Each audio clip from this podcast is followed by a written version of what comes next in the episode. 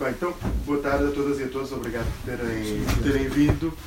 Este, este evento de hoje, apesar de nós termos chamado lançamento, não sei se chamamos lançamento ou apresentação, na verdade é um livro que não, não é um livro que acabou de sair, já saiu há algum tempo, uh, saiu mais ou menos por alturas da Feira do Livro, mas pronto, acabou por só agora se proporcionar fazer esta, esta sessão mais, mais formal, digamos assim, da apresentação do, do livro. Bom, é um livro que, que a Tigres de Papel editou em conjunto com a, com a Cooperativa Outro Modo, a edição portuguesa do Modo Diplomatique, uh, com quem vamos uh, mantendo também assim, uma relação regular de, de distribuição dos livros, uh, quer aqui na nossa livraria, quer, quer noutras, e, e enfim, surgiu também esta oportunidade de fazer este livro em conjunto um, um pouco surgindo da, da proposta e da iniciativa do, do Zé Matos e do Fernando, terem proposto também que, que estas duas pequenas uh, editoras pudessem juntar e pôr, e pôr este livro e, e, e, lançar, lançar este livro. É um livro que junta um conjunto de, de ensaios de vários autores uh, em torno da ideia do neoliberalismo e a partir cada um dos ensaios de uma, de uma determinada, para explicar melhor, mas de uma determinada subjetividade, digamos assim, que possa, de certo modo, servir mais ou menos de paradigma para, para uma discussão sobre aquilo que se pode. Sobre, sobre aquilo que a ideia de neoliberalismo pode ser, digamos assim, uma daquelas palavras, tal como outras, que está sempre sujeita a diversas interpretações, é um debate vivo sobre o que é que, o que, é que efetivamente pode ou não significar. E, portanto é um pouco, digamos, um livro que participa desse, desse debate a partir deste conjunto de ensaios que, que junta. Bom, nesta apresentação de hoje está, um, eh, está então a Eugénia Pires e o José Neves, uh, que enfim, farão, farão as suas intervenções. Estão aqui também os dois organizadores do livro, o Fernando Ampudiar e, o José Nuno Matos. E, e, depois também, como é habitual aqui nas nossas sessões, podemos, teremos também espaço e tempo para, para conversar um pouco sobre sobre aquilo que, que entendemos. Portanto, passo para esse lado não combinámos nada sobre a ordem das intervenções. Combinámos com era a primeira ah, pessoa a subir o degrau e não fui eu. Então, começo. É assim. Bem, posso tirar a máscara? Claro. Óculos e máscara é um bocado complicado. Primeira declaração. Estou bastante intimidada com esta plateia, com a audiência, por isso. É sério? Vamos, vamos ver o que. Eu, é assim, eu não, nunca fiz isto, não costumo fazer, e aquilo que eu trago aqui é tentei responder porque é que é importante ler este livro e compilei aqui algumas ideias. Primeiro é que eu acho que este uh, é um livro urgente, é um livro que faz falta, porque precisamos tomar consciência de, das implicações sociais do, do, neoliberalismo e do seu impacto nos sujeitos do neoliberalismo, que somos uh, todos nós. E por isso, um, quando pensamos em neoliberalismo, ou pelo menos eu, pela minha formação, eu penso mais na, na sua dimensão uh, macroeconómica, que. Um, penso na ideia do consenso de Washington e da sua posologia tradicional. Portanto, aquela ideia de que é necessário liberalizar os mercados, em particular os financeiros, um, questão da desindustrialização, da privatização, da liberdade de circulação dos capitais. Um, e depois aquela ideia do, do, do, do Estado mínimo. Uh, Porém, uh, e que no caso de, da União Europeia acresce o consenso de, de Bruxelas com esta ideia da independência do Banco Central e da autonomização da política monetária que passou a estar ao serviço do, do setor financeiro. Um, por isso eu gostei muito quando no texto inicial uh, se explicita o racional subjacente e se, e se enfatiza o desvio face ao liberalismo e uh, o verdadeiro a verdadeira intenção do, do neoliberalismo, chamando a atenção que a questão não é tanto de, de intervir, mas é mais como intervir. Uh, e, portanto, aparece esta ideia uh, de que o Estado é visto como um instrumento extremamente valioso para a implementação desta lógica uh, mercantil, mesmo que não seja por via direta. Um, e citando o Hayek, para que a concorrência, um, para a concorrência funcionar de modo benéfico, e eu pergunto, para quem, não é? De modo benéfico para quem, uh, quem são os ganhadores e quem são os perdedores do, do neoliberalismo. Eu acho que, que, o livro mostra isso. Terá de haver um quadro jurídico muito bem pensado. Um, por outro lado, também há um texto do, do João Pedro Santos um, sobre o operário, a recomposição de classe e, e, a razão neoliberal, em que recorre ao, ao Foucault e, e ao operaísmo uh, para analisar o papel produtivo do, do neoliberalismo. Uh, e, portanto, e chama a atenção e eu gostei, eu não sou tão familiar com esta com este tipo de literatura e portanto este foi um texto que, que eu gostei bastante porque fala de facto de, desta questão da reconfiguração da subjetividade operária um, e como estas uh, lógicas de controle que começam uh, da fábrica, depois a massificação da ideia da, da firma e depois extravasa para a sociedade uh, em geral e eu acho que esse texto espelha bem um, isso. Um, depois, um,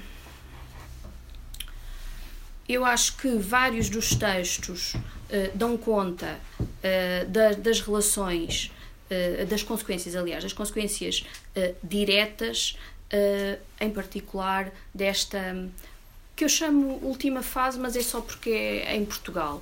Um, estou porque, porque em Portugal, de alguma maneira, as questões laborais estiveram até muito tarde. Aqui o meu paralelo venho da parte da economia do desenvolvimento, é face à, década de 80 e à década de 90 na, na, América Latina, as questões do mercado laboral. E, portanto, eh, embora desde 2003 com, com existem algumas reformas laborais, mas a grande machadada é dada de facto durante uh, com a intervenção da troika, a questão da flexibilização do mercado uh, de trabalho, não é? E por um lado estes textos mostram claramente aquilo que era dito na, na, introdução, que é o Estado é de facto um ator-chave na criação deste enquadramento legal que permite a consolidação do neoliberalismo e, um, e esta acumulação do lucro. Um, por outros textos também mostram que uh, o neoliberalismo e o mercado se espraiam para áreas que anteriormente lhe eram vedadas, desde um, os últimos redutos, as áreas em que a provisão pública não é, estavam vedadas, e isto é tudo um processo que em Portugal se assistiu. Uh, começou na década de 80, mas eu acho que é essencialmente dos últimos 20 eh, anos a questão do outsourcing, não é? Um dilapidar, um desvalorizar do, dos recursos humanos dentro uh, do Estado. Isso não é tão óbvio no, no, no livro, mas, mas de facto é, foi uma coisa que eu assisti. Um, ehm, portanto, o recorrer ao outsourcing em detrimento da contratação de funcionários públicos. Uh, com isso, há a perda uh, da memória e do, do, de um saber fazer único que existia, há um desvalorizar das questões do planeamento público. Portanto, entra-se naquela ideia de que uh, se pode recorrer ao, às consultoras, mas as próprias consultoras têm uma outra uh, lógica e uma outra abordagem aos, aos mercados que não existe dentro da função pública. E, e pronto, eu, por deformação, uh, valorizo muito o, os, os, funcionários públicos. Depois, e aí o livro de facto demonstra isto, trata sobre isto, com a consolidação das tecnologias da informação e da comunicação, não é? Com a emergência da, da inteligência artificial, dos algoritmos, das plataformas eletrónicas, com esta prioridade à, à indústria 4.0, uh, eh, esta ideia de, que é fundamental uh, digitalizar a indústria, digitalizar o consumo, funcionar em rede, uh, portanto, assiste-se também a estes uh, espreiar da, da mercadorização para os espaços mais privados, sejam eles a economia da partilha, do espaço, o, o, os alugueres da, das casas, uh, as opiniões especializadas, portanto, os influencers ou os coaches. Um, e isto sempre acompanhado pela narrativa do, do empreendedor e dos colaboradores. Uh, por isso, eu acho que ao, o livro, ao dar voz a estes sujeitos do neoliberalismo, ao refletir sobre a sua subjetividade, não é? Como mostra, acima de tudo, este o contraparte da narrativa glamourosa que sustenta a afirmação do neoliberalismo ao longo de 50 anos. Um, e assim, o que é que põe em evidência? Põe em evidência um, a precarização das relações laborais, a ameaça do desemprego estrutural, um, que funciona até como arma de arremesso para uma crescente precarização das relações laborais, o empobrecimento da classe trabalhadora, a desumanização e a invisibilização uh, do, do, do, trabalhador uh, e até esta questão, uma aculturação dos valores fundamentais do, do neoliberalismo.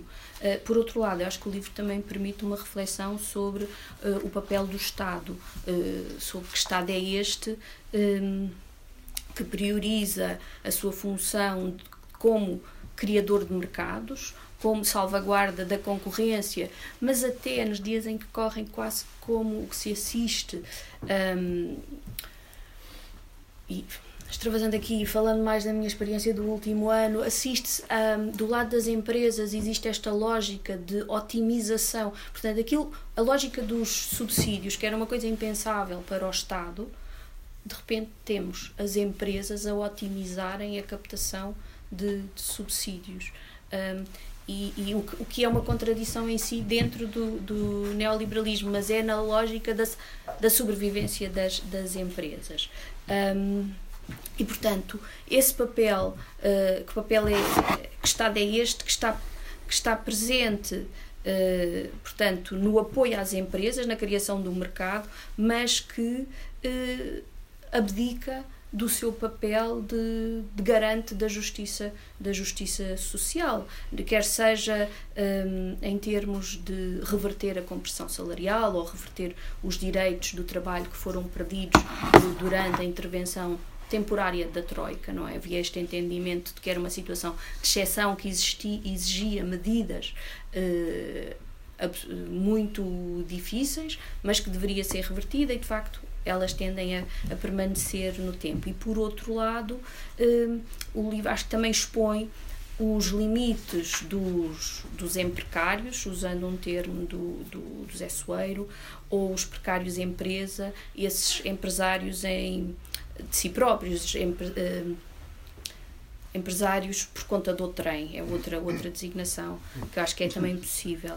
Um, e só, só, só para finalizar, dizer que um, esta crescente deslaboralização das relações de trabalho, não é, ela, que sustenta a flexibilização do mercado laboral, ela e que viabiliza que a relação laboral, que é por natureza uma relação uh, desigual. Eu estava desequilibrado, mas é desigual. É, é, é uma relação social profundamente uh, desigual. O direito uh, laboral contempla essa, essa dimensão e um, mas com a lógica mesmo que atenção mesmo que uh, a ação uh, a a monitorização do exercício deste direito uh, laboral seja inviabilizado pela inércia das próprias instituições públicas, e estou a pensar nos tribunais e na autoridade para as condições de trabalho, mas um, isto estava presente no direito laboral. Quando se passa para a lógica da, da relação contratual, não é? a tal relação entre, entre iguais, uh, que é regulada pelo pelo Código Comercial e pelo direito dos negócios, portanto, é a selvageria. Uh, e é por isso que eu acho que um, este livro, portanto, para além de criticar o Estado neoliberal, além de expor os seus limites, ele tem como um objetivo que a meu ver é urgente e é, é, é muito necessário, que é visibilizar e humanizar o trabalhador uh, e, e especialmente os conjunto de trabalhadores, uh, portanto, especialmente as margens, não é? E essas margens estão continuamente a aumentar e cada vez mais nós nós somos essa, essas margens e é isso que eu acho que é, que é muito importante uh, no livro. É essa, é essa um, ajuda, é um instrumento que ajuda à tomada de consciência e, portanto, com um grande poder de, de mobilização. E pronto, é isso.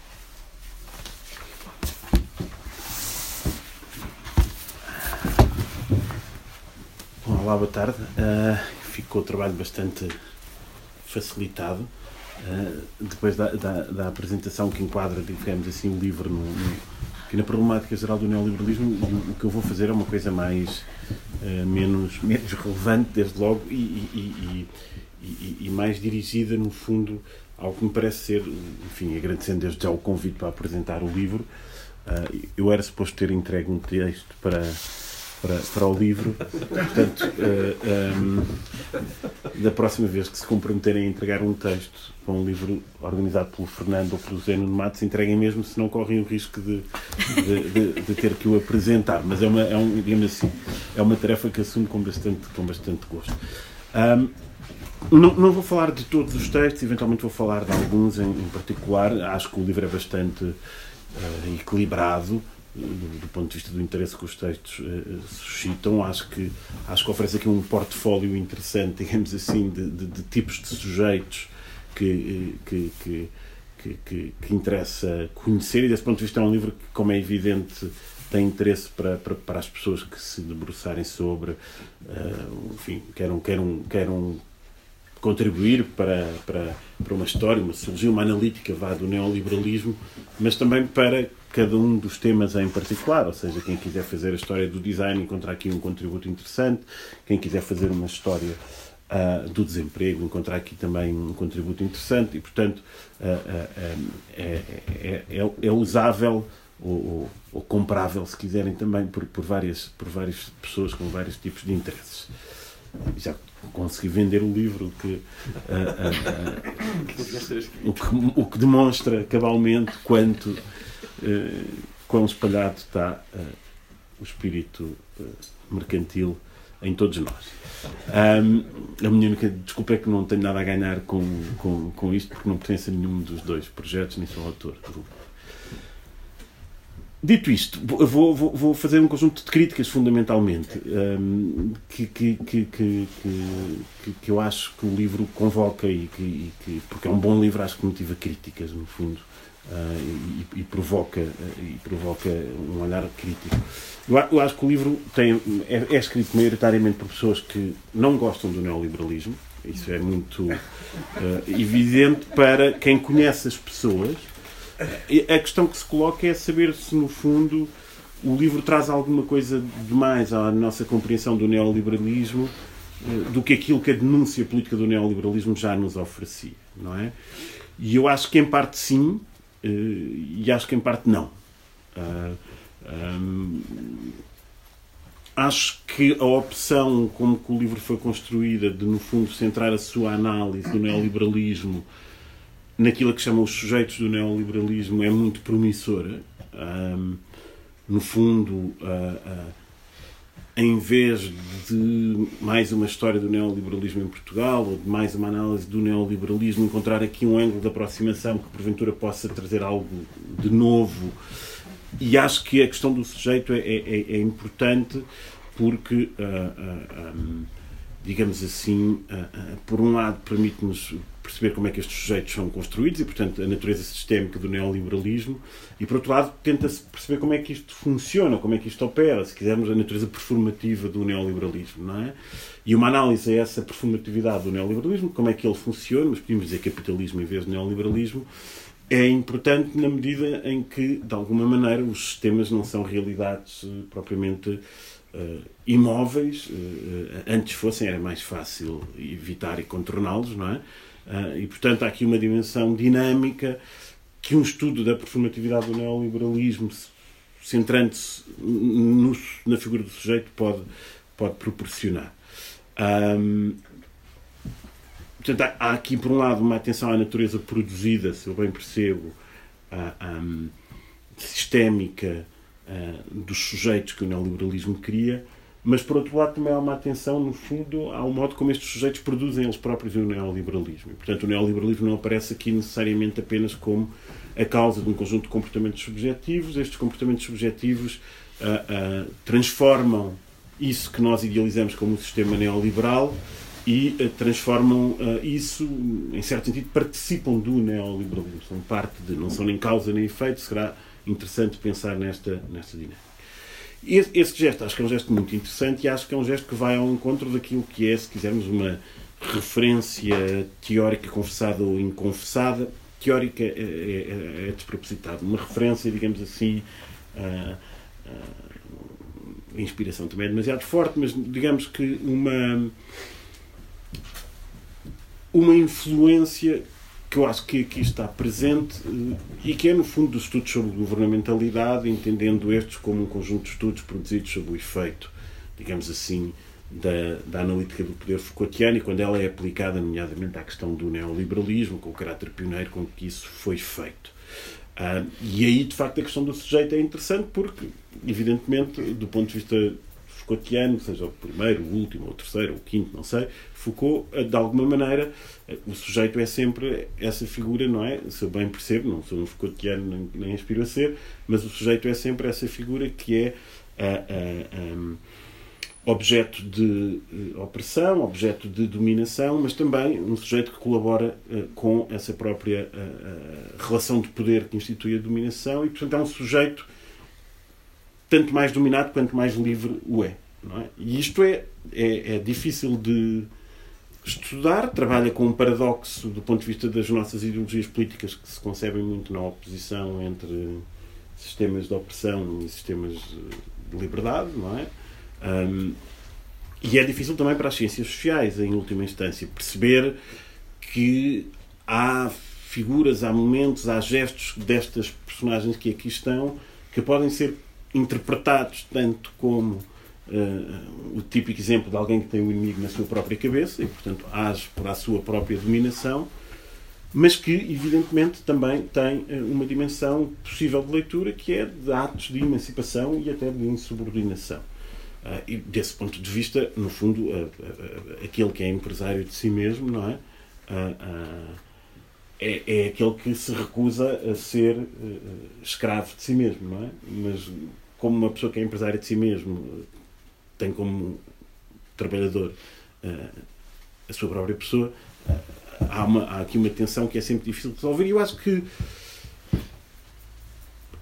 sendo isto difícil de formular, é qualquer coisa que nós, a partir se calhar, das nossas experiências próprias, conseguimos apreender, ou olhando para debates políticos como os debates em torno, por exemplo, do direito a desconectar, uh, e nos, conseguimos perceber isso, não é? A liberdade que é de podermos trabalhar em casa e a opressão que é podermos trabalhar em casa, não é? E, portanto, essa contaminação entre o tempo de trabalho e o tempo da vida, e que a determinada altura não se sabe se é o tempo de trabalho que está, digamos assim, a estender o seu império ao domínio da vida, ou se é o tempo da vida que está a conquistar terreno ao tempo de trabalho. E, e, e, e, e captar essa ambivalência, ou partir da hipótese de que essa ambivalência existe, para confirmá-la ou para não confirmá-la, consoante os casos, acho que é bastante importante.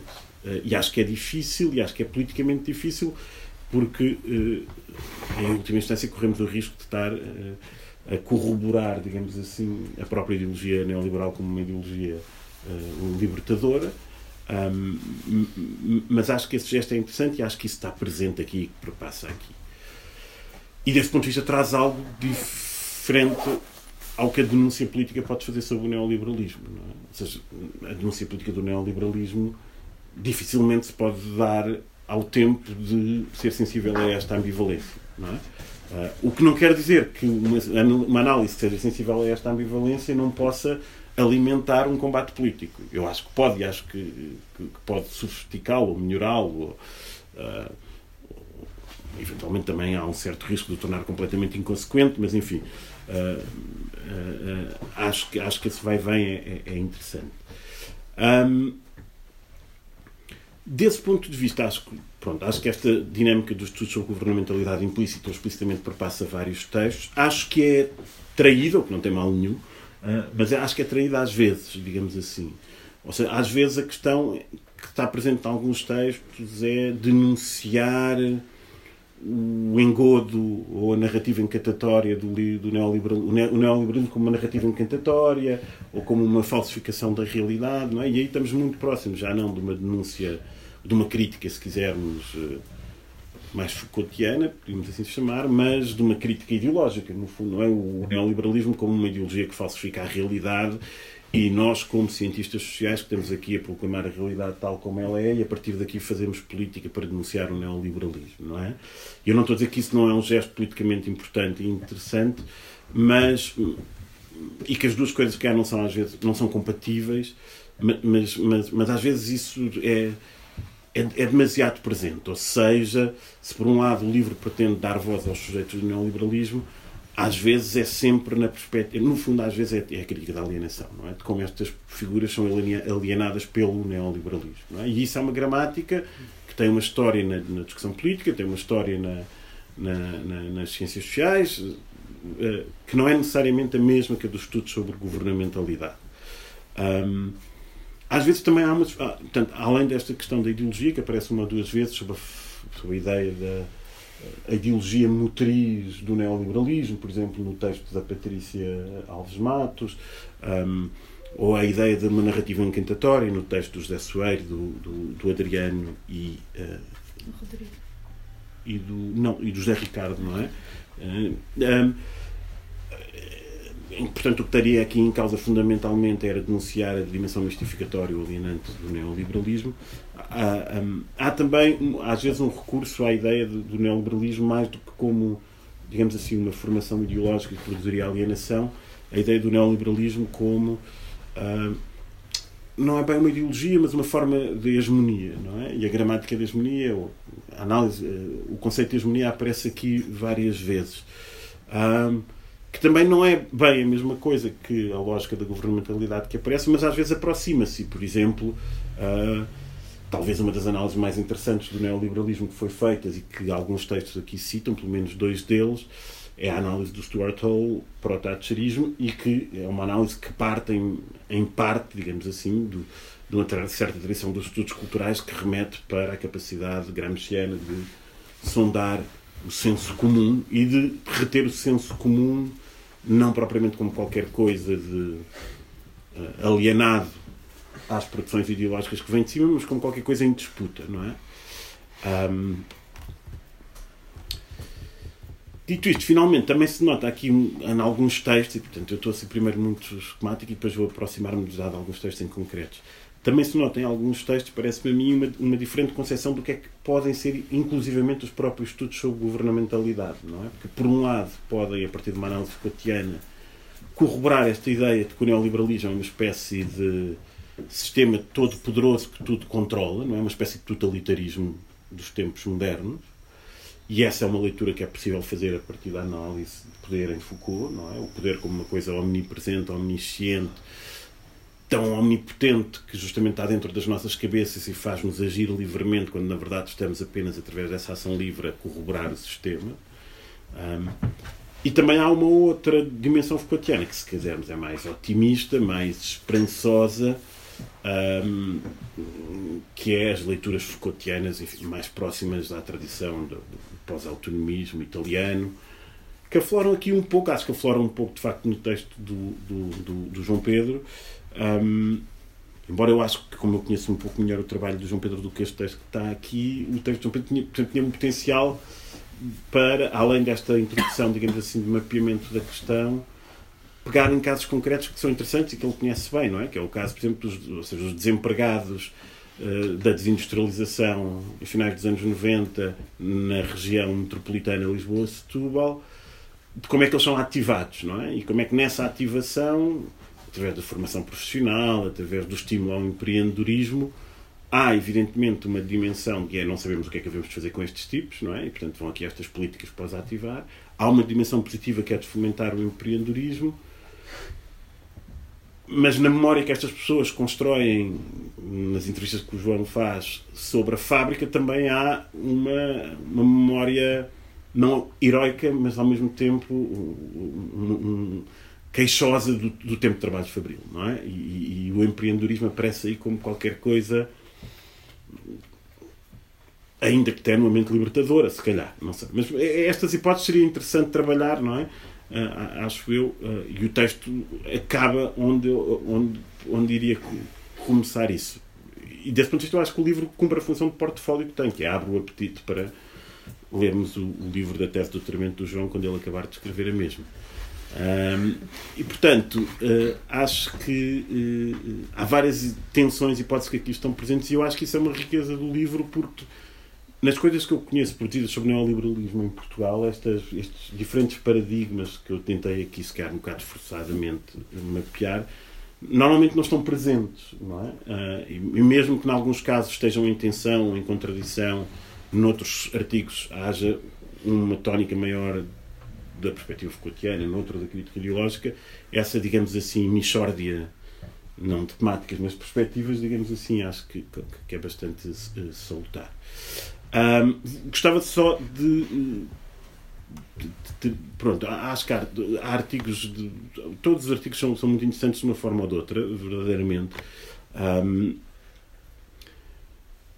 a minha, a minha questão final tem que ver só uh, com um, algumas coisas que eu acho que, que, que dão que pensar para, por exemplo, pensarmos o período político dos últimos 10, 20 anos em Portugal. Há dois artigos que se dirigem diretamente a isso, não é? O artigo do o artigo que eu já referi, do José Soeiro, do Adriano Campos e do José Ricardo, uh, e o artigo da Patrícia Alves Matos sobre desempregado, economia moral da austeridade, senso comum e sacrifício em Portugal. Não é? Uh, e, há, e, há, e, e, por exemplo, no artigo da Patrícia há uma, há uma questão interessante. Ela vai recorrer à ideia de economia moral da austeridade, que foge um pouco a estes paradigmas que eu estava aqui a referir, uh, mas que ela identifica como uma economia moral que tem como motriz a ideologia do sacrifício, apontando diretamente ao discurso típico de Pedro Passos Coelho, sobretudo na primeira fase da austeridade, a capacidade de sacrifício, etc. Uh, o que eu acho que era interessante também a partir daqui eventualmente se poder explorar é que, no fundo, esta ideologia do sacrifício, tal como ela era expressa pelo Pedro Passos Coelho, é de facto completamente contextualizável àquele contexto político, não é? De justificar ideologicamente, se assim quisermos, um, as medidas de austeridade que estavam a ser incrementadas, aceleradas. Uh, mas, digamos assim, a ideologia do sacrifício é comum eh, basicamente à generalidade das narrativas políticas económicas que nós conhecemos da esquerda à direita, quer dizer, uh, ou seja, não, as medidas de austeridade não são, mas a ideologia do sacrifício é. E o Pedro Passos Coelho, nos primeiros debates parlamentares, uh, usa três, quatro vezes o mesmo provérbio, não é? Uh, que é um provérbio que já todos eventualmente ouvimos, espero que nem todos tenhamos usado, mas que é o o que importa não é dar o peixe, é dar a cana de pescar, hum. não é? Eu não perguntem porquê, é uma coisa estúpida que as pessoas que têm uma posição de carreira podem fazer. Dou-me ao luxo de seguir este provérbio sob várias formas, em, em várias coisas. E a, e a, trajetória deste provérbio é, é, engraçada, não é? Porque, por exemplo, ele está presente no maoísmo, num, pequeno livro uh, do Mao, não é? Este mesmo provérbio. Ele está presente no, no discurso do Samora Machel, está presente nos textos do Amilcar Cabral, um, porque justamente a, a ideia. Uh, e está presente naquele que se quer é um autor de referência para muitos dos críticos ao neoliberalismo no debate do pensamento económico, é o Friedrich List, não é? Uh, que é a ideia de que justamente há uma. Uh, há um sacrifício que implica uma subtração à sociedade ou ao mercado de consumo e, essa subtração, que, por exemplo, o protecionismo industrial pode induzir, é a condição para criarmos forças próprias, não é? E, e, isso estava presente na ideologia do sacrifício do Pato Coelho. Não uh, as medidas proteccionistas, pelo contrário, mas a ideia de que em austeridade se ganham energias próprias, se ganha a capacidade de sair da zona de conforto. É? Eu estou a dar isto só como exemplo para dizer que há de facto coisas que normalmente codificamos como sendo próprias do neoliberalismo, mas que movem com anseios, com expectativas, com, digamos assim, até historicamente eh, sedimentadas, que estão muito para além do contexto neoliberal. E, e isto, se calhar, pronto, termino com isto. Não sei o que é que nós queremos chamar ao neoliberalismo, se chamamos um sistema, se chamamos um regime, não é? Eu acho que há coisas que se ganha quando chamamos ao neoliberalismo um sistema, um regime, um, o que estou a dizer para o neoliberalismo podia ser válido para o capitalismo, não é? Ganha-se a capacidade de ter uma visão ligada dos vários processos sociais, históricos e económicos, temo que se perca alguma coisa, não é? E o que se perde é a capacidade de perceber hum, que aquilo que normalmente às vezes aproximamos e consideramos como um sistema, uma estrutura, um modo de produção, em última instância, eh, é tanto mais, se calhar, até eficiente na medida que vive bem com outros modos de produção. Ah, uma pessoa que quisesse escrever um artigo sobre a universidade neoliberal, um primeiro conselho que eu daria era acrescentar feudal no título também, não é? E não sei se antes, depois do neoliberal, não é? E não sei o que é que é mais hegemónico, na verdade, não é? Se uma coisa, se outra.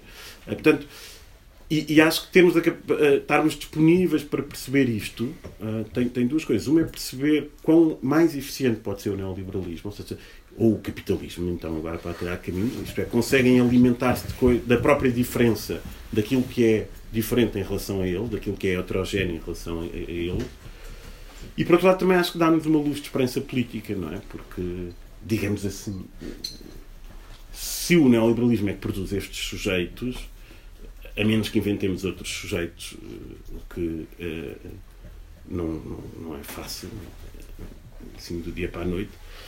Uh, até porque as escolas vão estar fechadas de 2 de janeiro a 9 de janeiro, portanto é um forte uh, desincentivo a que se inventem novos sujeitos, ficamos a saber. Mas uh, se não podemos inventar novos sujeitos, e, convém, acho eu, achar. Quer dizer, os sujeitos no neoliberalismo, nesse sentido, eu estou de acordo, somos nós todos. Talvez, não sei se somos todos, isto é, há zonas do mundo em que isso não acontece e há zonas da sociedade em que isso não acontece, e sobretudo não somos nós todos sempre. Quer dizer, nós não somos sempre sujeitos do neoliberalismo, não é? Uh, isso, e o neoliberalismo conta com isso, não é? Conta com os voluntários que, que vão tornar o DOC Lisboa possível, por exemplo, não é? Que não estão a ser sujeitos do neoliberalismo, estão a agir fora de uma relação mercantil por vontade própria. Uh, alguns deles, seguramente, não é? Porque gostam de cinema e de cultura e essas coisas, não é? Portanto, uh, ou seja, eu acho que estas tensões, eu, eu acho que é boa ideia nós resolvermos. Ou seja, mas e sim estudá-las, digamos assim. Uh, e pronto, e com esta recomendação de estudo cumpro a, a, a, minha, a minha função. De, de, de, de novo, sublinho, acho que é um livro que abre imensas pistas.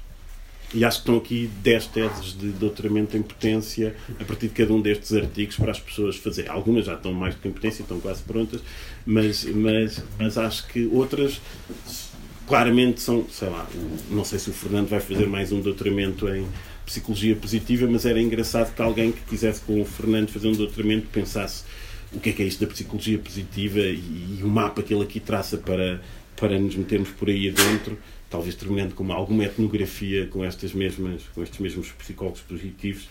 Uh, uh, pelo menos as pessoas saem bem dispostas ao fim do dia, de certeza, das consultas, a julgar pelo título, uh, é, é interessante. Pronto, termino.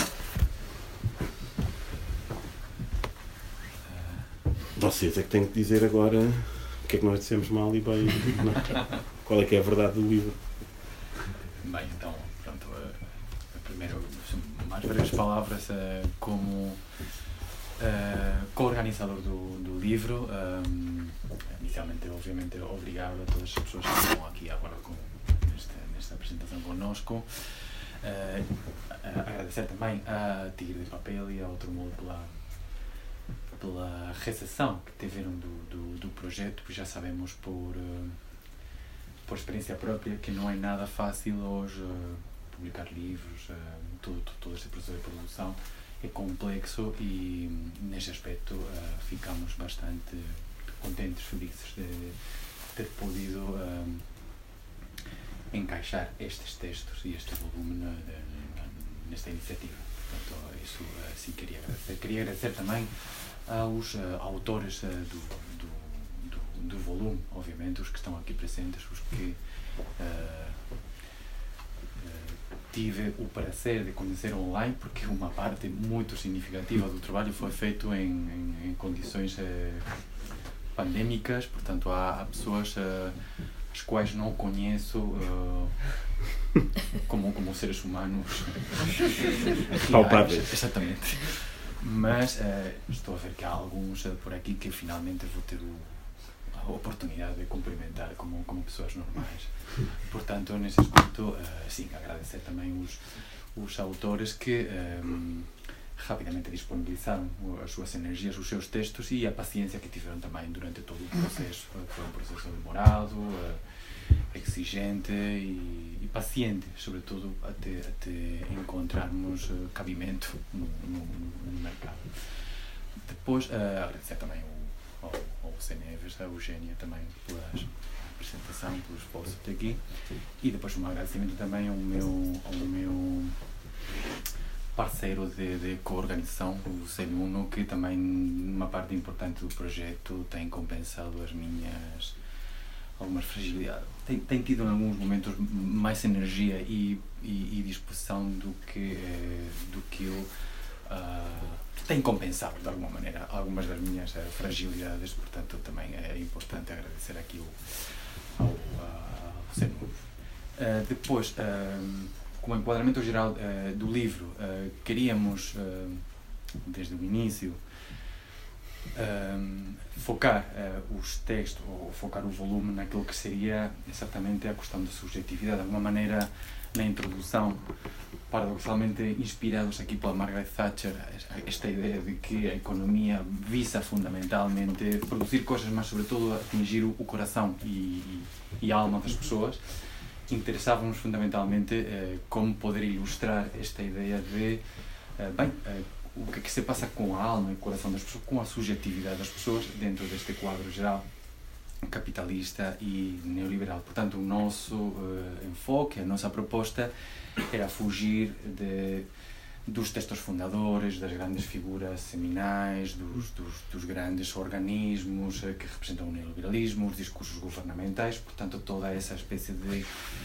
uh, engorro, tralha burocrática, se quiserem, irmos para a parte da, da, das mentalidades, da subjetividade, das crenças, valores uh, e do senso comum uh, liberal, que é o que no fundo torna um, o neoliberalismo tão uh, resistente e tão refratário também ao mesmo tempo à crítica e a desmanchá-lo de alguma maneira intelectualmente. O facto que seja, entre outras muitas coisas, que seja também um, um, um senso comum, uma maneira uh, eh, de observar a realidade e de perceber os sujeitos e que tipo de pessoas eh, esperamos, que tipo de modelos de seres humanos temos. Uh, eh, essa era uma das pretensões. Uh, os autores os autores, os diferentes autores dos capítulos, uh, mostraram-se alguns mais disciplinados. no, seguimento das nossas instruções disciplinares, outros uh, uh, fugiram uh, um bocadinho mais, mas o resultado penso que foi relativamente, hum. relativamente equilibrado e, sobretudo, a ideia de tentar escrevermos textos que fugissem um bocado, que tivessem algum tipo de toque ou que tivessem algum tipo de caráter ensaístico, testar, experimentar algumas ideias, testar alguns uhum. limites, que nós estivéssemos muito constrangidos pela hegemonia do, do, do paper académico, toda esta o nosso modo de vida dentro da academia está sempre condicionada pelo, pelo bem diria pelo rigor, mas pela própria formatação da maneira de escrever e da maneira de apresentar uh, os, os, resultados e que tivéssemos uh, textos uh, que tivessem um, um, ar mais ensaístico, que os autores pudessem testar, experimentar algumas, algumas ideias, ou esticar algumas ideias. Um, e nesse sentido, um, convidamos as pessoas uh, e uh, que ligassem os seus textos às suas áreas de, de, de especialidade, às suas áreas de conhecimento, os seus próprios uh, interesses pessoais. Portanto, este é o leque de, de temas e de protótipos, se quiserem, neoliberais que surgiu, que surgiram uhum. numa tradição que é relativamente habitual dentro das ciências sociais, que é um, escrever acerca de protótipos, tipos de ideais, uh, um, uma espécie de modelos quase perfeitos que sintetizariam todas estas características com uma finalidade explicativa, mas que provavelmente não encontramos nesse sentido perfeitamente real na própria, na própria realidade. E uh, Portanto, deste leque, o que é que temos? Uh, aqueles que seriam os produtos que seriam mais uh, originais ou mais recentes do uh, da subjetividade neoliberal, o estafeta, o influencer, o capítulo do, do anfitrião, pronto, o, o, o psicopositivo também temos, portanto, aqueles que seriam, que seriam mais uh, atuais ou mais contemporâneos, depois temos uh, os novos significados das velhas categorias de desempregado e, e de, e de, e de um, operário uh, com uma nova luz, agora com um, o toque neoliberal e depois profissões já bem consolidadas, o artista, o designer, o jornalista, visto através deste, deste, da óptica do neoliberalismo. Um, tanto o Zanuno como eu estamos muito contentes com, com o volume, com o facto de termos conseguido, uh, entre todos, chegar a este, a este produto uh, mercantil. Que o Zé vai comprar, ou já adquiriu, penso. Exatamente. Uh, e nesse aspecto vamos ver se conseguimos eh, aumentar o leque. Ou há, eh, como, quer dizer, é, é uma proposta que está sempre aberta porque podem ser incluídos eh, uhum. milhares de, de, de, perfis a partir dos quais pensarmos como que se estruturam este tipo de subjetividades. Portanto, estas são as minhas palavras nesta, nesta apresentação.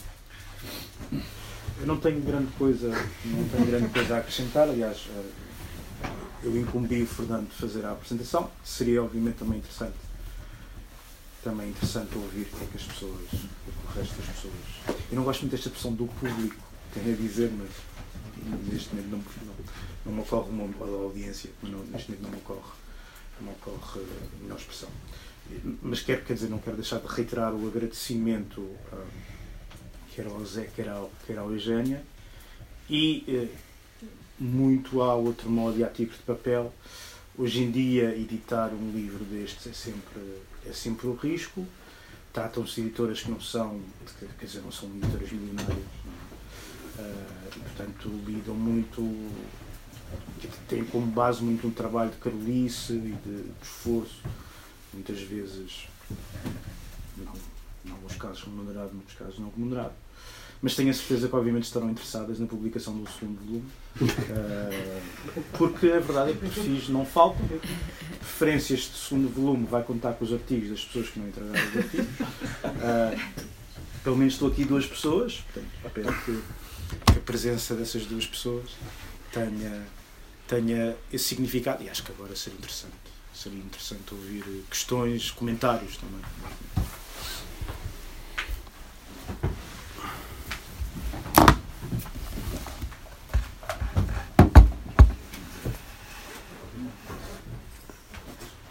Eu, eu pedi porque faltava ao académico, mas acho que o Zé Neves respondeu à pergunta, não é?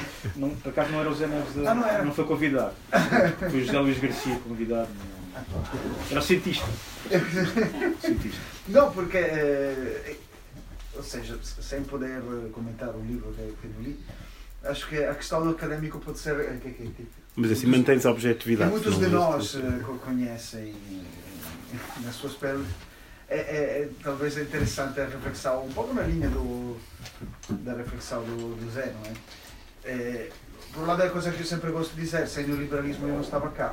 Talvez era melhor para a Academia Portuguesa, não vou, não, vou entrar nesta, nesta discussão, mas com certeza nunca estaria aqui.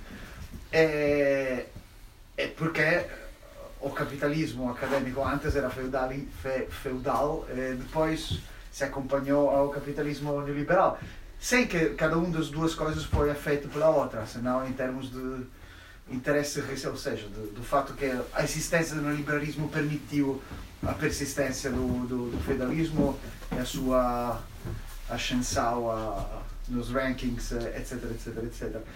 Mas ao mesmo tempo a questão, de, que, que é outra questão, porque é que então estamos a fazer isto, não é? Porque aceitamos este nível de competição brutal, etc. Para os espaços de liberdade que é o sistema liberal, contudo, nos nos deixam, por exemplo, escrever livros que nos rankings académicos não, não valem nada, etc, etc. ou valem pouco, não é? Não valem nada. Não valem nada. Desde que... Porquê que eu fiz isto? É, não, nada, então era só dizer, eh, pronto, espero ver eh, o livro sobre, sobre académico, rapidamente. É, só- não, o livro, o capítulo sobre, sobre académico no próximo livro, talvez também um, vou pôr um precário, porque isto é bom. Mas eh, é quanto eu o livro, rapidamente. Não, só para dizer, a precariedade faz parte, a precariedade é todo o quadro. não é? Ou seja, acho que. Pôr um precário escrever. Era o que Ah, por um precário escrever. Não, quer dizer. Não, não acho que seja necessariamente. eh, Não, há- não acho que seja eh, necessário que seja, que seja exatamente um precário ou não. Ah, mas quer dizer, eu estava eu estava aqui a ouvir esta tensão quando se estava a falar de, de- de- desta tensão. O próprio livro e a produção do próprio livro traduz um bocado esta tensão. Ou seja, se por um lado ah, há aqui um elemento crítico ao neoliberalismo, não deixa de ser engraçado que uma das primeiras coisas que eu fiz quando o livro saiu foi mandar um mail para a produção académica do ICS a dizer: Olha, saiu este livro. Ah, Este é livro que não vale nada. e é importante porque na altura estava a ver uma avaliação de desempenho, era importante contar. Portanto, é, é um produto contra o neoliberalismo, mas não deixa de ser na sua forma, não só, obviamente, porque, porque eu acho que mesmo na academia, ou seja, no quadro da academia eu consigo ainda ver, por exemplo, processos de cooperação e de interajuda que não era. que eu acho que às vezes até são raros. Ou seja, em outras palavras, não sei como é que às vezes a competição não pode ser eh, ainda mais, mais, mais, mais fervorosa. E em parte este, este livro traduz isto. Porque, como acabaste de dizer, isto, enquanto nos rankings isto não vale, não vale, grande, não vale grande coisa. E, e- e nós temos consciência. Acho que nós temos consciência disso. Pelo menos eu não, espero. Não existe. Sim, o nosso talento para os negócios não, é limitadíssimo. Uhum. Enfim, só nesta dupla função de comentador e de editor, primeiro agradecer também ao Zé Nuno e ao Fern- ao Fernando, que eu não reconheci há pouco, desculpa, Fernando. Nós só nos vimos por Zoom uma vez e a segunda vez foi com esta máscara, portanto, desculpa. eh, que não, não te reconheci, mas eh, enfim, estamos contentes, estamos já a preparar as obras completas do José Nuno Matos, Eh, provavelmente com, com um livro inédito das, das suas poesias também. à- à- A sério? a sério. Não, eu vim agora, agora de forma um bocado mais séria. Eu- É interessante porque quando se fala muito do neoliberalismo coloca-se quase sempre face a uma condição que é a condição de sociedades com estados sociais fortes que estão a ser degradados por políticas neoliberais. Ora, em Portugal esta condição é bastante recente do ponto de vista histórico. É coisa que, enfim, há uma discussão grande forma que o Estado Novo terá constituído parte das bases do Estado Social, mas foi genericamente após o 25 de Abril que ela se constituiu. Portanto, quando estamos a falar muito de uma, de uma ideia de perda, é uma perda muito recente, na verdade, porque as pessoas antes disso também já não tinham propriamente. eh, quando se diz que as pessoas têm que deixar de sair da sua zona de conforto, em grande parte da história de Portugal, as pessoas nunca tiveram numa zona de conforto, pelo contrário, tiveram numa zona de, uma- de um desconforto bastante grande, não é? E, portanto, a minha pergunta é como é que se liga esta. o que é que nós. o projeto neoliberal atual, tomando o caso português, mas provavelmente poderíamos tomar o caso espanhol, que não será extremamente difícil, ou o caso italiano, com, na verdade, um período histórico que não, está, que não é assim há tanto tempo, que é o período histórico que antecede a constituição de Estados sociais, que, enfim, que é Portugal, com todas as conquistas, são frágeis, não é? E, portanto, em relação a esta ideia de desconforto, não é? Esta ideia de, do sacrifício, não é? Que, no fundo, enfim, em contextos claramente distintos em parte, mas, na verdade, de uma sociedade também de empreendedores. Não é? Eu sempre achei interesse, sempre achei piada dizer os portugueses têm que ser empreendedores. Enfim, nós, Portugal tem uma base de pequenos empreendedores absolutamente extraordinária, não é? É Comércio, indústria, não, é? Portanto, não são eles mesmos empreendedores, certamente. Como é que se, como é que se passa, é, eu sei que é difícil, mas como é que se passa do pré-estado social para o, para o neoliberalismo, não é? O, o que é que, na verdade, os, os, os aproxima, não é? E os distingue, em certo sentido.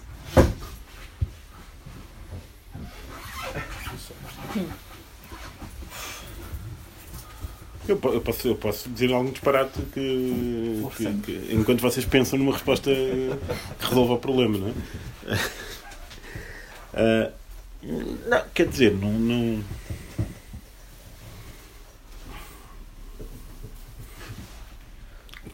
quer dizer, essas respostas, aquelas respostas que, que, os colegas do Nuno da Sociologia deram, não é? E sem, numa altura em que não falavam de neoliberalismo, mas que no fundo ajudariam pegando, ajudariam a explicar como é que em contextos modernos de crise económica, da austeridade, não marcados ainda por aquilo que poderíamos chamar hoje em dia o neoliberalismo, mas já marcados por algum consenso em torno de políticas de austeridade, a dimensão arcaica entre aspas, uh, do, da sociedade portuguesa uh, foi uh, desempenhou um papel importante.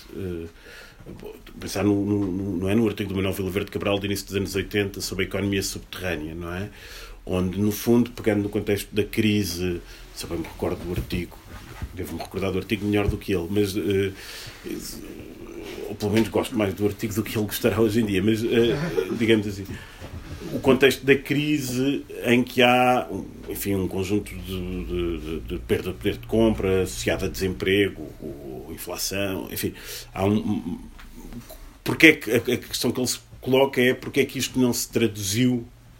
Uh, uh, porque é que isto não se traduziu em seja sob a forma expressiva do voto, seja sob a forma de protesto político social, seja sob outras formas, digamos assim, mais eh, silenciosas de contestação, porque é que não se vê essa contestação, não é? E ele eh, começa por um conjunto de respostas, se eu bem me recordo, que tem que ver com a dinâmica autónoma da esfera política, porque o contexto não permitia, não, não, não basta as pessoas estarem com fome para começarem a partir lojas, não é? Portanto, há, há aqui intermediações que há uma economia moral, então, que tinha que se sempre fazer, mas uma resposta que ele, que ele diz é, bom, porque há, um, há uma dimensão subterrânea da economia que não entra nestes cálculos e que, se calhar, foi importante para suster as dificuldades da austeridade. Uh, os, os as pequenas propriedades no, na região norte, não é? Isto não responde à questão, mas é uma, é uma forma interessante de pensar o desenvolvimento uh, desigual e combinado. Está aqui pelo menos uma pessoa que, que sabe o que é que o que é que isto significa na tradição trotskista. Portanto, o, pensar o desenvolvimento desigual e combinado, diferenciado e combinado entre, entre, eh, entre a sociedade portuguesa e o resto, não é? Ou os, os, países mais, mais modernos. Uma outra resposta seria não é muito distinta, quer dizer, é distinta a argumentação, mas, mas o gesto pode ser saudado da mesma forma. Uh, é? Aquilo que o, que o Boaventura, pela mesma altura, começa a trabalhar sobre a ideia da bom, não há Estado de Providência, mas há Sociedade de Providência, ou seja, não há dinheiro para haver auxiliares nos hospitais, mas também não é assim, ele não disse isto, não é? Uh, mas, mas, também não é assim tão grave que os portugueses têm a mania de visitar as famílias todos os fins de semana ao hospital e isso compensa, por exemplo, não é? Quer dizer, são, são, são raciocínios interessantes para percebermos como é que há um atraso aqui que sustenta mas isso também foi trabalhado, o Simone saberá isto melhor do que eu, as questões da habitação, a possibilidade do regresso ao seio familiar ou não, em contextos de crise habitacional, uh, o facto das pessoas ficarem até mais tarde em casa em Portugal do que noutros sítios, comparando as médias europeias, enfim. Um, há, há, respostas desse, desse género. A minha questão em relação a isso é: eu estou a dizer isto ou seja, o que é que isso. Ou seja, nós estamos sempre a partir de um pressuposto que há uma coisa que é hegemónica, que é o neoliberalismo, e que o resto são reminiscências que deixaram de. que estão, que estão a deixar de existir. Uh, e esse pressuposto, não estou a dizer que é inválido, não é? Mas, mas limita imediatamente a nossa capacidade de perguntar a sério o que é que isto conta. Porque, como achamos que vai deixar de existir, achamos que pode ser funcional, mas não, não por vontade própria. Portanto, acabamos por nunca levar a sério essas dimensões que são heterogéneas ao, ao neoliberalismo. E o caso, de facto, que, o caso que me irrita mais é, de facto, apanhar colegas uh, professores universitários de esquerda a denunciar a universidade neoliberal, não é? Que é, pá, estou quase como Simone, não é? Pá, meta um gestor neoliberal em vez de um catedrático de esquerda à frente do meu departamento. Quer dizer, é mais democrático, corre tudo melhor. Há mais emprego, é, é tudo melhor. É tudo melhor, não é? E, e, por exemplo, acho que o caso da universidade é um bom exemplo disto mesmo, onde, de facto, a denúncia da gramática, a denúncia do neoliberalismo na academia, que é construída a partir de alguns referentes teóricos e de estudos de fora, que são importantíssimos, não é? Trabalhos desde 2000, 2001, que coisas se começam a publicar, uh, esquece que em Portugal, que é um sistema muito específico, pela bipartição do sistema entre investigação e ensino, que corresponde basicamente à precariedade e a carreira, embora o ensino também, no fundo, uh, tenha muita precariedade. Hoje em dia, a precariedade que o ensino tem é fundamentalmente precariedade de investigadores. Portanto, de investigadores não é como há 10 anos.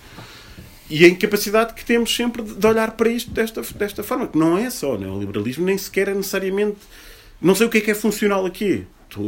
Se é o feudalismo que, digamos assim, que é funcional ao neoliberalismo, se é o contrário. Se calhar é as duas coisas. Se calhar depende de sistema para sistema, não é? Mas, mas acho que esse desafio é, é, é, interessante, não é? Pensar como é, que, como é que isso funciona, não é? Isso pode ser um raciocínio um bocado perigoso.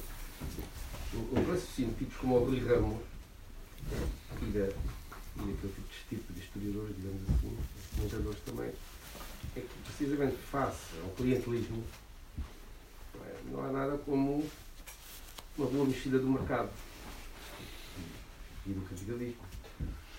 É uma resposta. Eu creio mesmo que eles acreditam que a melhor maneira de acabar com o clientelismo, no caso académico, nós assistimos claramente a redes clientelares, é? com o redes caciques, uhum. acho que o termo mais correto é caciquismo académico. E, e, e eu não creio que a resposta que a gente possa colocar-se na situação em que uma boa, uma boa dose, digamos assim, de, de intenção para o mercantil. Não, claro, sim. Não é? Não, evidente. Ter, e...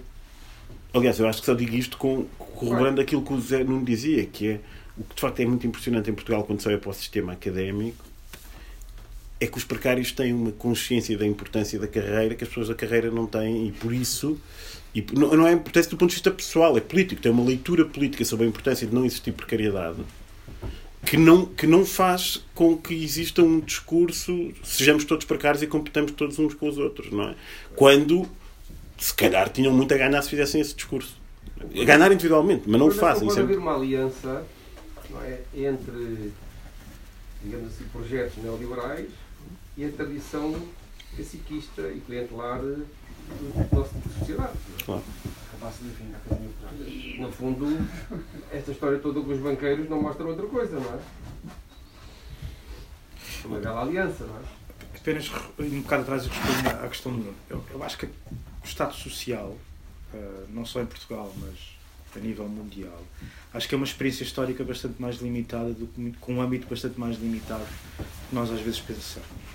Uh, ou seja, o Estado Social nunca existiu pelo menos em força, na América Latina, em África, eh, na Ásia e na Europa existiu num período muito um período histórico muito localizado e não existiu toda a Europa. E eu acho que em Portugal, embora não se possa simplesmente dizer não houve Estado Social em Portugal, isso seria mentira, mas não deixa de ser engraçado, por exemplo, que se nós verificarmos, uma vez eu estive a ver, por exemplo, quais é que os maiores investimentos de público no Serviço Nacional de Saúde em Portugal, ocorreram em 1995 num contexto em que se iniciaram e em que já estava a haver privatizações.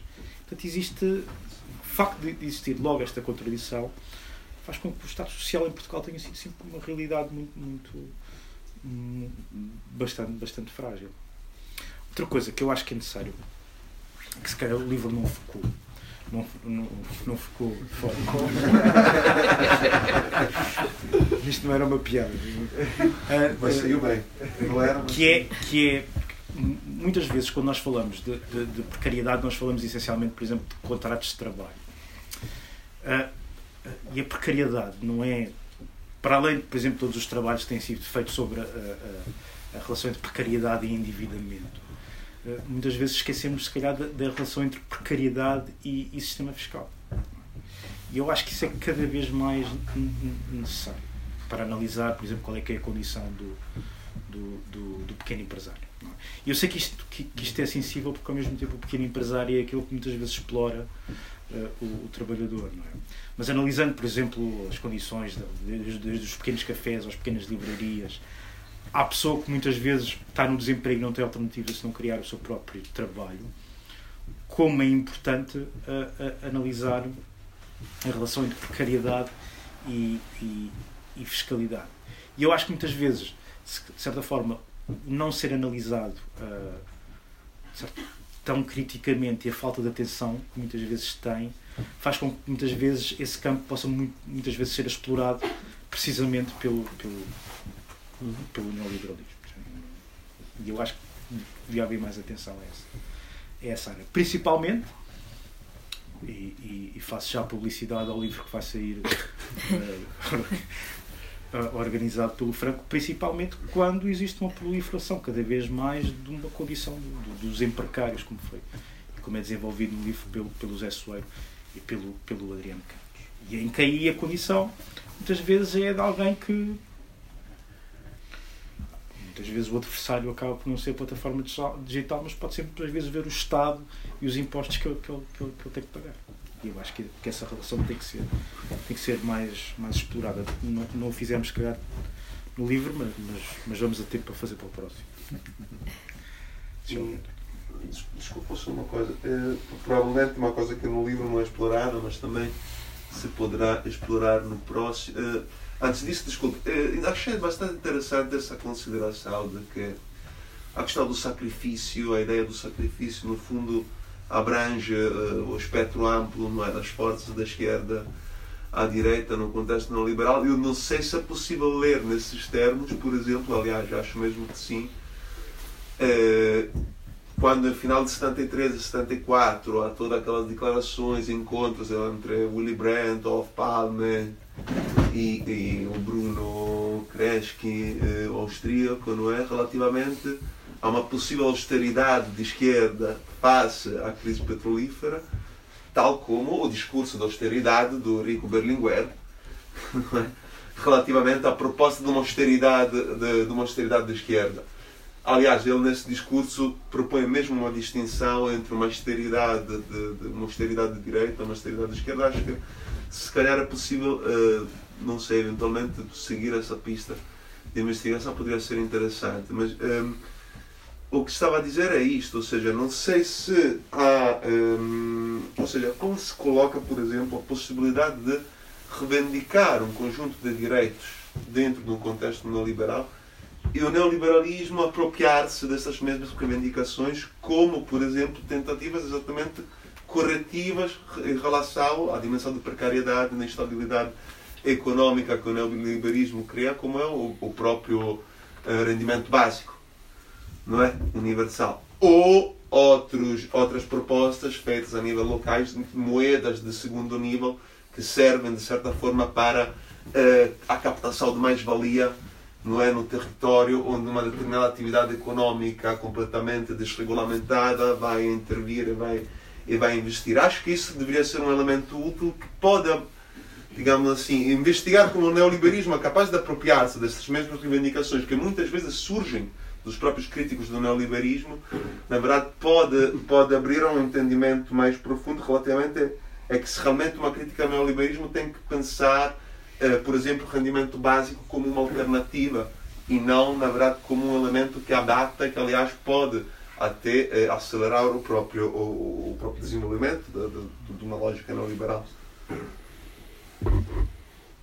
Eu, respondendo à questão, eu acho que é possível, eh, eu acho que quando se fala simplesmente do, do, rendimento básico incondicional, acho que se deve ter em conta que existem vários discursos políticos à esquerda em torno do mesmo. Ou seja, se em Portugal, por exemplo, hoje em dia, acho que existe uma tendência para um desenvolvimento, a partir, de, a partir das organizações que existem, ou da organização, para um desenvolvimento de um discurso que eu acho que é eh, um, um, discurso liberal e de esquerda, uh, uma esquerda liberal, se quisermos, muito influenciado pelo, pelas filosofias do John Rawls, etc. Acho que, por outro lado, existem uma série de autores que, que uh, se afastam de, de, de, dessa lógica. Que acaba por ser, o, o, que eu acho muitas vezes é que é uma lógica de isto vai acontecer enquanto medida e não vai. Uh, e não vai necessitar de que exista claramente um conflito ou se quiseres, uma linguagem de luta de classes. E existem outros autores que eu acho mais interessantes e que colocam, colocam o rendimento uh, básico condicional uh, não em, em, em, em, não numa loja de compatibilidade com, com, com, com o neoliberalismo, ou mesmo com, com a lógica do, do assalariado, mas, mas o rendimento básico condicional enquanto uma ruptura. é? O Cathy Weeks, o André Gores, eu acho que são autores muito mais interessantes a isso. Ou seja, não existe necessariamente apenas isso, só um discurso em, em torno do, do rendimento básico incondicional. Ou seja, à luz do discurso do, do, do atual movimento, eu percebo que haja, que haja um certo ceticismo. Não para entrar no debate diretamente sobre isto, mas eh, claro que existem vários discursos sobre o rendimento eh, incondicionado. Depois, a implementação em termos de políticas públicas é feita num determinado, num determinado contexto, favorece determinados, não é? Quer dizer, uma coisa é dizer hoje em dia que tem que existir um- uma expansão daquilo que antes estávamos a debater, o Estado Social para subtrair, entramos mesmo em questões técnicas, para subtrair a pressão da oferta, para reduzir a pressão da oferta de trabalho. Outra coisa é dizer que tem que existir um rendimento básico, não é? Que depois possa favorecer determinadas lógicas de precariedade. É, é, é mais isto. Depois, claro que há vários discursos acerca do rendimento básico, não é? Mas é, dizer, é que acho que aí há, há uma discriminante sobre, sobre essas coisas. E, e acho que, mais uma vez, há que enfatizar que o neoliberalismo não é, não, não é todo incompatível com a lógica do, do trabalho e do, do, do trabalho assalariado. Não. É. E desse ponto de vista, o aumento, o aumento do salário também pode ser considerado algo que, que em última análise, é do neoliberal. Eu, eu Não é para, compatível. para o próximo volume eu tenho uma sugestão de, de- não é de eu fazer um artigo não, mas ou seja, aquilo que nós tentávamos, há bocado dissíamos que é no fundo tentar encontrar de facto as zonas de hesitação cotidiana em que a liberdade e a opressão se, se confundem ou, ou- desafiam o sujeito neoliberal, não é? E, e acho que estava a pensar onde é que. Quer dizer, eu, sou delegado sindical, não é? E, e- e- e no contexto académico, mas seja no contexto dos investigadores, que é, o, que é o exemplo mais clássico, não é? Que é, no fundo, já aconteceu como dirigente sindical ir falar a contextos em que, de facto, estamos a pregar a precariedade a investigadores que não a querem. Já aconteceu. Não são a maior parte. Isto não está gravado, foi não? Está gravado. Ah, iluminas esta parte. Já aconteceu. Não, não querem, porque, porque sentem-se presos. E tu dizes, não, mas eh, não, não tens de sentir preso, podes rescindir o contrato se tiveres para a carreira, pelo contrário, mas não consegues fazer isso. Com, com investigadores isto é mais fácil, encontrar casos. Sobretudo não nas nossas áreas das ciências sociais e humanas, como estamos todos, sobretudo os precários que aqui estão. Qualquer coisa de carreira que aparecer, agarram-se e ainda bem, fazem bem. Porque... Mas noutras áreas mais competitivas isso acontece. É, é, é um bocado assustador e acontece. Mas, mas sem ser, ainda no meio académico, sem ser nos, nos, nos investigadores, por exemplo, nos gestores de ciência, que é um nome pomposo para secretários. Ah, ok? Ah, que, do ponto de vista do rendimento que têm, é. é ah, por exemplo, há casos, o- é, a Fundação para a Ciência e Tecnologia, na última avaliação, impôs como ah, regra que os gestores de ciência deviam deixar de ser bolseiros, acabou com o Estatuto de Bolseiro de Gestão Ciência e Tecnologia, praticamente, e deviam passar a contrato. Alguns ainda persistem, hão de deixar de ser nos próximos três anos, porque acaba o tempo máximo de contrato. E andámos ali nos sindicatos, a, a mandámos uma carta para todas as unidades de investigação: olha, estamos atentos, você disse que ia passar a contratos, passe lá, não sei o quê.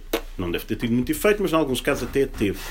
Depois, passado alguns meses, começámos a apanhar e-mails de pessoas, por exemplo, no caso da Nova, eu que apanho os e-mails, com coisas do género, bem, eu não sei se quero, porque passar a ter que picar o ponto. Estamos a falar de pessoas que pagam pouco, que recebem pouco dinheiro, não, não- recebem menos que uma bolsa de pós-doc, recebem pouco dinheiro no contexto do sistema académico, não no contexto nacional. E começaram com estas questões. não? E depois a pessoa do sindicato fica, pois, sabe, isto picar o ponto de facto tem que ser. Não, não há- quer dizer, vamos agora iniciar uma luta para, não tenha, para que não se tenha que picar o ponto. Mas a partir do momento em que tem um contrato de trabalho igual aos outros funcionários da faculdade, de- tens de picar o ponto. Claro, arranjamos estratégias para, para alongar isto, mas há na prática pessoas que às vezes hesitam nestas coisas, nas, nas opções que tomam, não é? E, e essa hesitação, eu não estou a dizer que, ou seja, em última instância o que a gente faz, o, que tem feito é ignora isto, não é? E continua a dizer que as pessoas têm que passar para contratos de trabalho por, por variedíssimas razões e mais algumas, não é? E dizemos às pessoas que passem à mesma, não está a pensar bem, em última instância se a conversa se prolongar, faça o que a gente diz e, e- pronto. Ma- Mas existem, e estas hesitações, eu não estou a dizer que estas hesitações, mas há, há mais do que estas noutros contextos eh, cotidianos, noutros contextos profissionais. Um, como estou-me a lembrar, exato, as pessoas estão no desemprego, a Patrícia Alves apanha isso e num outro artigo dela apanha também quer o subsídio de desemprego, quer os cursos de formação, quer meter-se num negócio próprio, não é? Não sei. Quer dizer, há pessoas que compram as políticas ativas de emprego a determinada altura, com uma conversa que é a de eu ficar parado em casa é que não. Qual é o mal de ficar parado em casa em vez de quer dizer, no, podia ser a nossa reação, tipo, um defensor do rendimento básico dizia, filho, amigo, fico parado em casa, aproveito, vá à praia, não sei, quer dizer, uh, uh, mas, mas, mas isso e apanhar estas tensões pequenas, seja, estas hesitações pequenas são um bom indício para uma reflexão estrutural sobre o que é que é o neoliberalismo, não é? É, é difícil de apanhar, digamos assim, mas, mas, mas isso acho que pode ser interessante a, a, a vários títulos. No, no, no, o caso da universidade, eu acho que há várias coisas depois que esta questão do sistema do feudal neoliberal, não é? Não é só na questão eh, não é só na questão de quem manda, não é? Se é o catedrático feudal ou se é o gestor eh, administrador executivo eh, que é lá colocado, que será eventualmente a tendência que se procurará fazer daqui a alguns tempos. Uh, ou se é um professor catedrático convertido nisso na prática, não é? Mas apanha-se noutras coisas, quer dizer, que é que o, o Jorge do tem um texto, acho eu, bastante interessante sobre isso, não é? Que é uh, porque é que os alunos de doutoramento dele, não é os dele, mas da faculdade, não acabavam uh, a tese, não é? Não estou a pensar em ninguém aqui em particular. Uh, que, porque, e, e, que era, no, e, e a ansiedade que é, por um lado, tens que acabar porque tens que encher um chouriço, da mesma forma que estás numa linha de montagem tens que fazer um produto. Portanto, tens que dar mais uma tese feita à tua faculdade, ao teu centro de investigação, à FCT, à estatística de doutorados uh, do país, e tu estás sob essa pressão, que é a pressão de um operário que, está, que tem que produzir alguma coisa, e ao mesmo tempo essa pressão coexiste com a pressão que o sistema universitário cria, que é as pessoas têm que ser autores. É? E têm que fazer coisas boas e individuais e singulares, que é completamente contrária à lógica de que tens de produzir mais um chouriço. É? E, esta, e esta tensão é muito difícil de resolver, não é? E explica, explica a angústia, não do guarda-redes no momento do penalti, mas do, do, do, de uma pessoa que está a escrever uma tese no momento da, de a finalizar. Despacho, não despacho. E, esse tipo de tensões são interessantes e penso. Aqui não há nada de modernidade capitalista. Há neoliberalismo a expandir-se ao mercado da produção académica, não é? que é um mercado específico, com qualidades intelectuais, portanto há uma, uma proletarização de um conjunto de atividades intelectuais, não é? já não é o proletariado clássico, e há a persistência de uma coisa aristocrata, mais ou menos, do autor, como um ser individual, singular. É? E, é, e, e, e, nesses níveis também se vê a tensão. Eu acho que isso é engraçado de de, de, de, identificar, consigo identificar isto para o meio académico, conheço bem, não é? Mas, mas, mas acho que noutros campos é, pode ser interessante, não é? No, meio académico já há coaching académico, não ah. por si alguém tiver interesse. Mentorado. Por isso, eh, de certa maneira, resolver algumas destas inquietações é contratar um coach diga qual é o ritmo de publicação, onde é que tens de enviar as coisas e como é que tens de sentir. Portanto, uh, este mercado também está a ser ativado. Não, mas é pior ainda, é, é coisa dramática. Por exemplo, no na, na Nova, uh, o colega que é responsável pronto, todo, uma das recomendações que veio a determinada altura, algumas unidades de investigação, era vocês têm que se preocupar em fingir que têm algum tipo de preocupação com o futuro profissional dos vossos doutorados. É? E isso faz um curso de. Não, não diziam a sério. Nós é, e nós é que as pessoas. Quer dizer, nós não queremos ter essa preocupação. Nós, queremos que eles tenham emprego, mas não queremos ter a preocupação de os treinar para ter emprego. Não é? Ah, e, como é que, e ao mesmo tempo devíamos porque tens um dever de. Como é que resolves isto? Pronto, como é que se resolve isso? Concurso de mentorado profissional. Que há umas empresas que já vendem pelas universidades portuguesas, inclusivamente, não é? Como, o, que é, o que é que é o máximo de ousadia que se pode fazer no instituto a que o Fernando e eu pertencemos, que é para não ficar agora assim só com a responsabilidade do disparar. Pá, é tentar fazer isto de uma forma diferente. O que é que é tentar fazer isto de uma forma diferente? é pedir às pessoas que estão a fazer teses e que fizeram teses e que contem a sua história de vida na construção do seu currículo. É a mesma coisa, mas sem parecer que é uma coisa feita por uma empresa de consultadoria privada. Tem um ar mais artesanal, não é? Mais uh, autoantropológico ou qualquer coisa assim. Mas, mas também há aqui este problema, não é? A, este- a todos estes níveis, essa tensão existe. Está ali um deputado que está a correr sérios riscos de ir para o desemprego daqui a uns 3 ou 4 meses. Tínhamos de perguntar-lhe o que é que ele está a pensar fazer para, para, se, para se valorizar profissionalmente até lá ou depois de lá. Por exemplo, escrever um artigo aqui para este livro. Empreendedorismo parlamentar. Bem, vamos, eh, vamos terminando, se mais ninguém quiser. Obrigado mais uma vez por terem vindo. Temos um livrinho à venda com um É bem, desconto, também é um, fica bem terminar eh, com esta referência e Obrigado.